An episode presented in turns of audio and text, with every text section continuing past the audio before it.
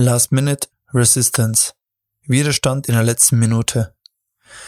Ich glaube, kein Mann will, dass diese Situation eintrifft.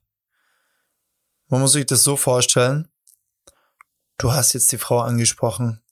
Du warst dann mit ihr auf ein Date. Danach war sie bei dir zu Hause. Und du fängst dann an zu eskalieren, zu streicheln, zu berühren, zu küssen. Und genau wenn du dich ausziehen möchtest, stoppt sie das Ganze. Dann tritt der Widerstand ein in der letzten Minute eben. Ich glaube, jedermann kennt das, doch nicht jedermann reagiert richtig, sage ich. Was ist richtig? Meiner Meinung nach ist es richtig, Druck rausnehmen zu können und wiederum auch Druck erzeugen zu können. Das ist das Spiel und wenn du das nicht beherrschst, dann, ja, dann wird es auch nicht oder öfter mal nicht dazu kommen, dass du sie vögelst, weil nur weil die Frau sagt nein oder ich bin nicht so weit oder ich kenne dich noch gar nicht oder wir kennen uns noch gar nicht, heißt das nicht, dass sie meint auch, dass sie dich nicht vögeln will.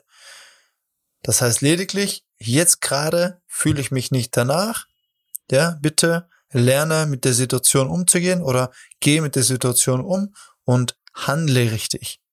Ja, das ist dann die Botschaft. Es ist ja, sehr oft ist es ja auch ein Test.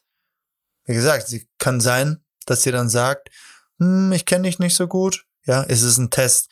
Da ist es dann wichtig, Druck rauszunehmen und zu einem späteren Zeitpunkt wieder Druck zu erzeugen. Ja, damit ihr auch beide vögeln könnt. Du musst es nur richtig anstellen.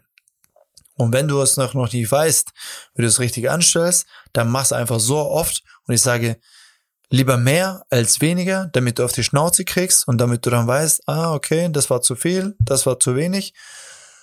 Und dass du ein, ja, ein Gefühl dafür bekommst, wann kannst du diesen Druck rausnehmen und wann musst du Druck erzeugen. Viel Spaß beim Umsetzen.